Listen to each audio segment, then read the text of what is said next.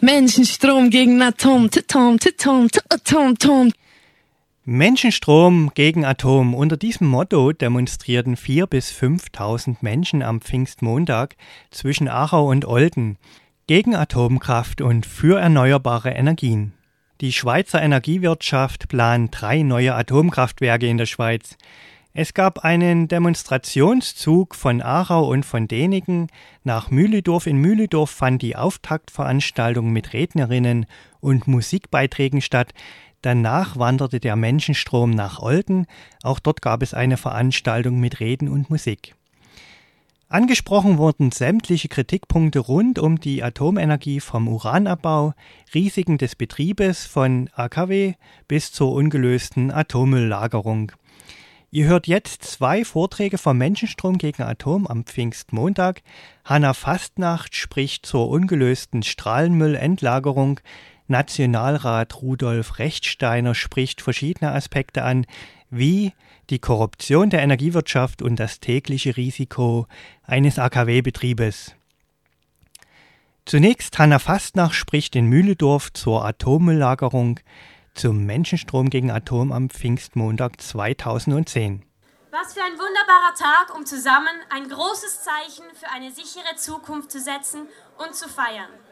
Ganz offensichtlich ist auch Petrus auf unserer Seite und die Sonne will uns zeigen, dass die erneuerbaren Naturelemente unendlich viel Kraft und Ressourcen bereithalten, damit wir Menschen daraus sichere und unbegrenzt verfügbare Energie schöpfen können.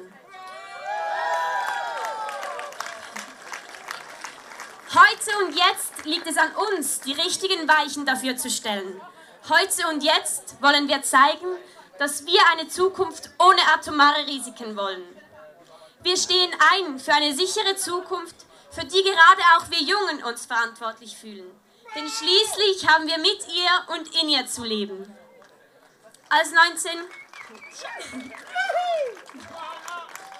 als 1969 Teile des Versuchs-AKW in Luçon, also bei uns in der Schweiz, explodierten, als es 1979 im AKW Three Mile Island in Harrisburg zur Kernschmelze kam und ein atomarer Gau drohte, als 1986 dieser Gau in Tschernobyl traurige Realität wurde und unendliches Leid mit sich brachte, da gab es mich noch nicht. Und 2003 war ich noch zu jung, um über den Atomausstieg bei uns in der Schweiz abzustimmen. Doch heute stehe ich da, weil auch ich von den immensen Risiken der Atomtechnologie betroffen bin und mich für eine sichere und lebenswerte Zukunft verantwortlich fühle und mich dafür einsetzen will.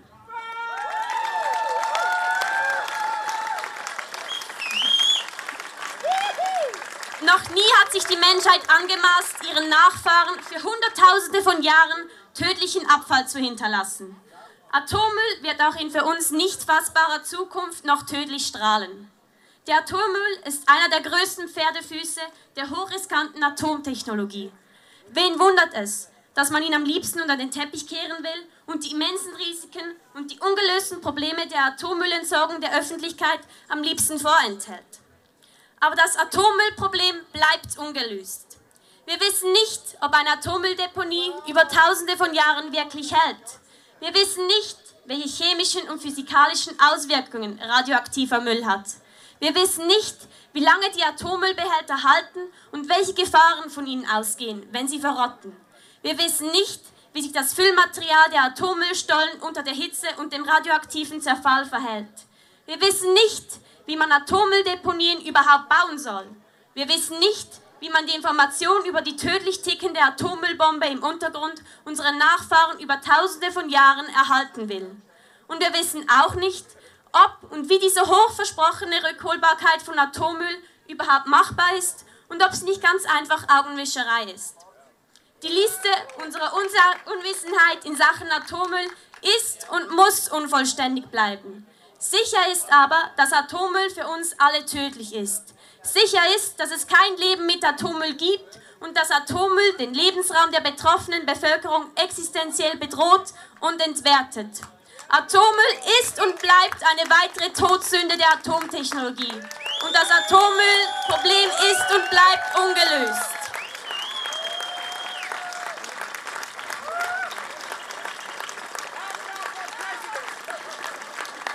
Zu Recht wehren sich also die betroffenen Bevölkerungen dagegen, als unattraktive und unsichere Atommüllrandregionen zu verkommen. Und sie fordern zu Recht keine Atommülldeponien in bewohnten Re Regionen. Auch wenn die direkt Betroffenen politisch entmündigt wurden und über ihr Schicksal nicht mehr mitbestimmen können, der Widerstand lebt und wächst mit jedem Tag.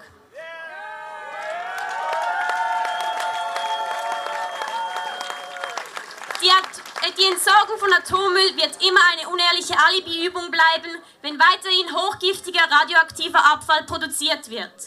Atommüllentsorgung bleibt unlautere Symptombekämpfung, wenn wir nicht die Quelle der Atommüllverseuchung stopfen. Heute bin ich 20, aber ich weiß, dass die Atommüllproblematik mich auch als 90-jährige Frau noch auf Trab halten wird. Sie wird uns und unsere Enkel, Urenkel, Ururenkel und unzählige Generationen danach auch noch beschäftigen. Und wir alle haben die große Verantwortung, dafür Sorge zu tragen.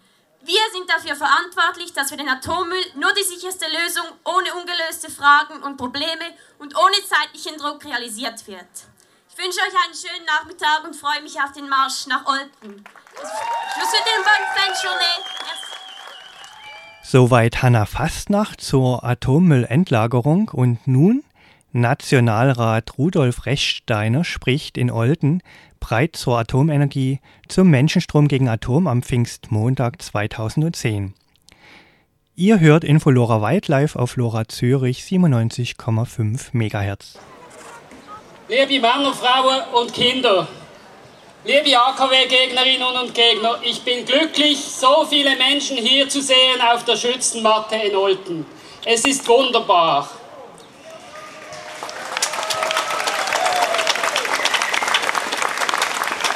Dieser Applaus, dieser Applaus geht an Uli und Maud, die diese Demonstration, diesen Pfingstmarsch so hervorragend organisiert haben und der bis jetzt so wunderschön friedfertig abgelaufen ist.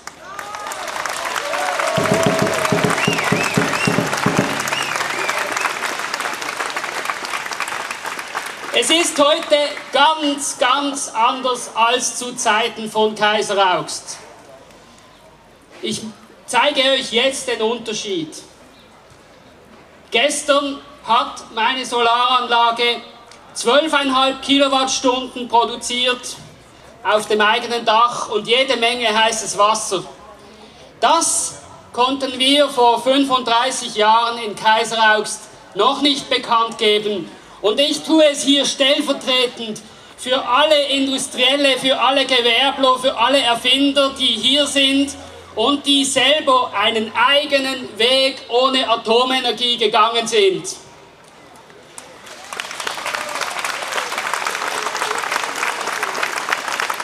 Ich weiß genau, wir werden gewinnen, weil wir keine Protestbewegung sind, sondern wir sind die vierte industrielle Revolution zu einer Wirtschaft, die Wohlstand schafft im Einklang mit der Natur.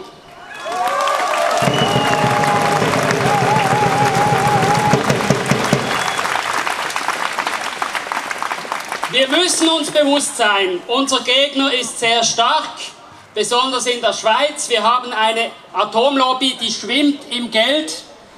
Sie ist sehr aggressiv und zu fast allem fähig. Sie will um jeden Preis Atomkraft. Sie würde Solarenergie auch dann nicht einkaufen, wenn sie gratis wäre. Nur eben die Fakten sprechen gegen Atomkraft und die Trends sind ganz anders heute.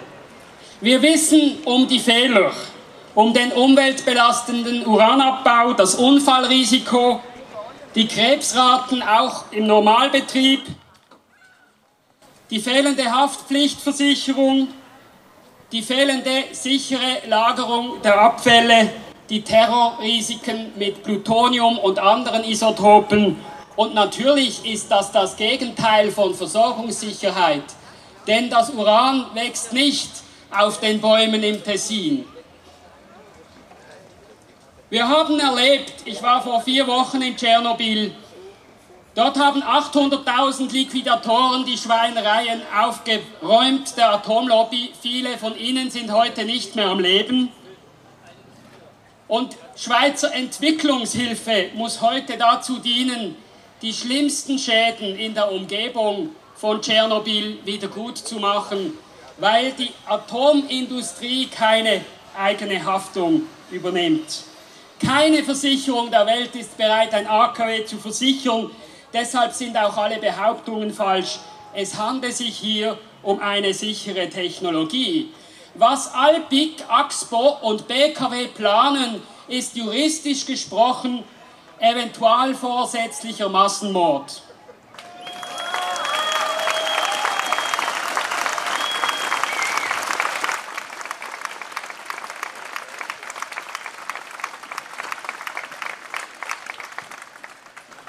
Es braucht aber kein großer Unfall zu passieren.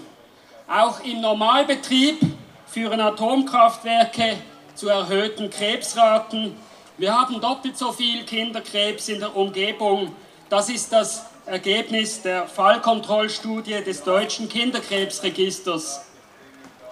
Und wir wissen auch, die Atomlobby tut alles, um diese Tatbestände zu verwischen. Profite sind ihr wichtiger als Sicherheit, als Leib und Leben.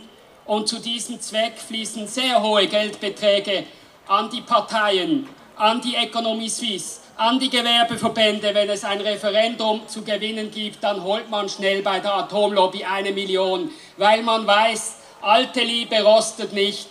So käuflich ist es. Ein Nationalrat von der FDP hat mir erzählt, er bekomme 10.000 Franken für Inserate auf die Hand, wenn er die Unterschrift gebe unter das Komitee für neue AKWs. Und sehr viele bürgerliche Politiker und Parteien können sich dieser Korruption nicht entziehen. Sie kassieren Stillhaltegeld und setzen Menschenleben aufs Spiel. Und es gibt hier durchaus Parallelen zur UBS. Auch dort wurden die Warnungen von SP und Grünen vor dem Too Big to Fail in den Wind geschlagen. Dann musste die Nationalbank mit 68 Milliarden Franken eingreifen. Das zeigt den selbstzerstörerischen Charakter eines ungebändigten Kapitalismus. Hier dieser Gewalt müssen wir Grenzen setzen. Und es gibt einen Unterschied zwischen der UBS und einem AKW.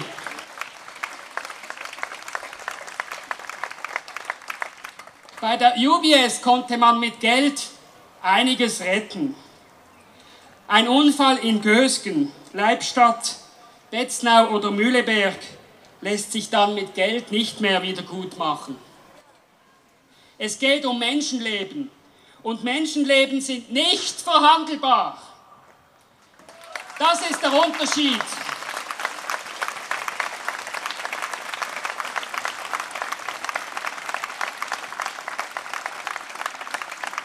Das ist der Grund, meine Damen und Herren, weshalb wir alle hier stehen. Es geht um uns, um unsere Kinder, um unsere Zukunft, um das Recht auf eine unbeschädigte Existenz. Denn der Betrieb von Atomkraftwerken ist ein Verstoß gegen den Schutz von Leib und Leben, eines der fundamentalsten Menschenrechte. Es ist ein Verstoß gegen Menschenrechte.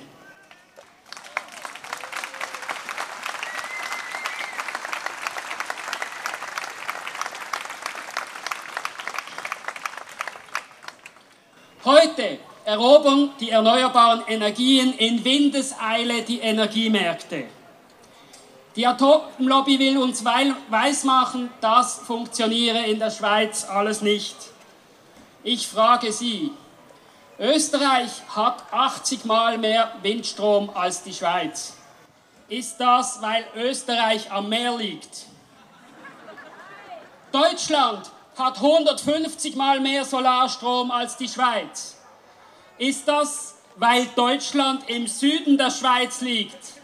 Oder ist es vielleicht deshalb, weil wir eine Atomlobby haben, die mit käuflichen Politikern zusammen seit 30 Jahren jeden Fortschritt zu blockieren versucht?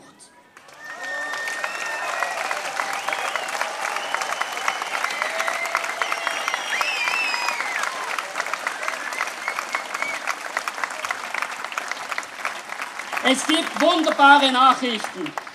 Die Erneuerbaren legen Jahr für Jahr zu. 60 Prozent der neuen Kraftwerke im letzten Jahr waren in Europa Wind- und Solarkraftwerke. Sie verdoppeln sich alle zwei bis drei Jahre. Windenergie wird den Atomstrom weltweit im Jahre 2017, also in sieben Jahren, überholt haben. Und dieser Trend kommt nun auch in die Schweiz.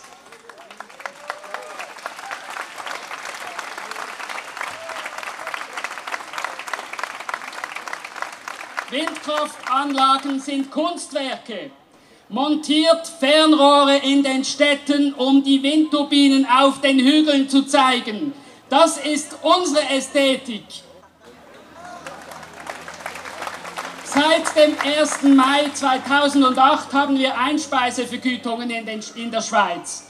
Wir haben 6000 Projekte bereits heute, die angemeldet worden sind. Und sie werden, wenn sie gebaut sind, mehr Strom produzieren als Betznau 1 und Mühleberg zusammen.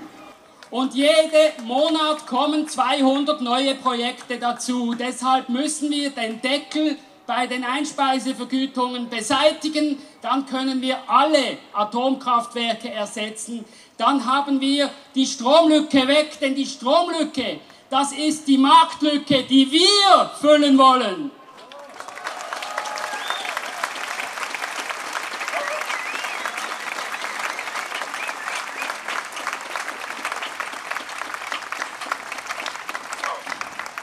Deshalb sage ich euch, meldet alle Dächer bei Swiss Street an. Die Schulhausdächer, die Einfamilienhäuser, die Werkhofdächer, die Schießstanddächer und die Autobahnseitenwände mit den Lärmschutzwänden. Dort werden wir überall Kraftwerke bauen. Und diese Potenziale in der Schweiz, allein die Dächer, können mehr Strom liefern als alle AKWs zusammen dann haben wir noch Wind, wir haben noch Biomasse, wir haben Effizienz, wir haben noch ein bisschen Wasserkraft, wo wir modernisieren können. Es reicht, wir haben mehr als genug Energie, wir schwimmen in der Energie.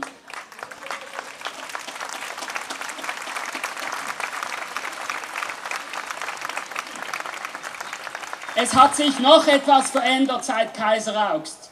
In Deutschland haben wir eine neue Regierung gebildet von CDU und FDP. Die CDU in Deutschland und die FDP wollen beide keine neuen Atomkraftwerke. Nur noch die Schweizer FDP und die CVP und die SVP meinen, das sei nötig in Deutschland. Streitet man nur noch über Restlaufzeiten. Deutschland investiert pro Tag mehr in Sonnenenergie, in neue Anlagen als die Schweiz in einem ganzen Jahr.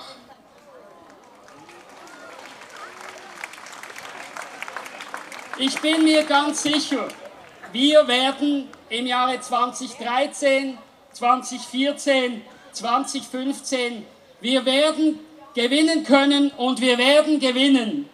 Den Schweizerinnen liegt das Nein näher als das Ja. Und es ist das erste Mal in der Geschichte der Atombewegung, dass wir mit einer Nein-Parole antreten und deshalb werden wir gewinnen.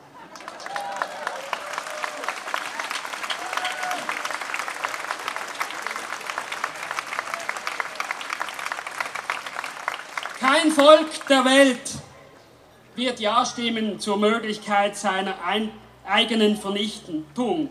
Und wenn wir Nein sagen zur Atomenergie, dann sagen wir Ja zu allen erneuerbaren Energien. Es gibt inzwischen hunderte von Schweizer Unternehmen, die hier aktiv sind und die uns bei diesem Entscheid helfen. Anstelle von importierten Reaktoren aus Frankreich, anstelle von importiertem Uran, anstelle von importierten Brennstäben. Wir machen den Strom selber mit einheimischer Wertschöpfung. Und darum, meine Damen und Herren, sage ich euch, bleibt aktiv.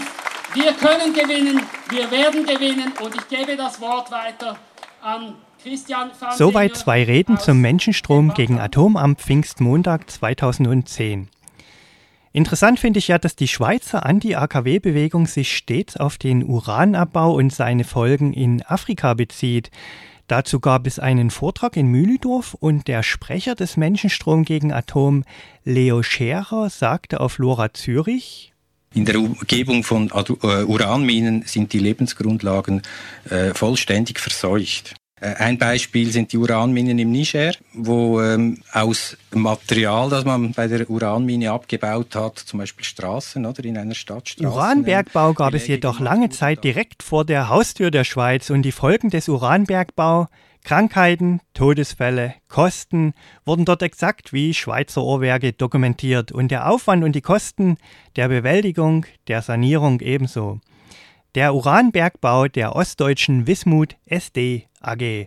Bis 1990 war die sowjetisch-deutsche Aktiengesellschaft mengenmäßig einer der bedeutendsten Uranlieferanten der Welt.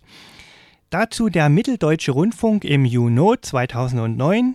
Zwischen 1947 und 1990 wurden in Ostthüringen und Sachsen 231.000 Tonnen Uran gefördert. Die DDR war drittgrößter Uranproduzent der Welt. Und in die Sanierung des Abbaugeländes sind bislang mehr als 5 Milliarden Euro geflossen. Die Sanierung wird voraussichtlich erst 2020 abgeschlossen sein, übrigens mit Geld der Allgemeinheit, nämlich des Deutschen Bundes.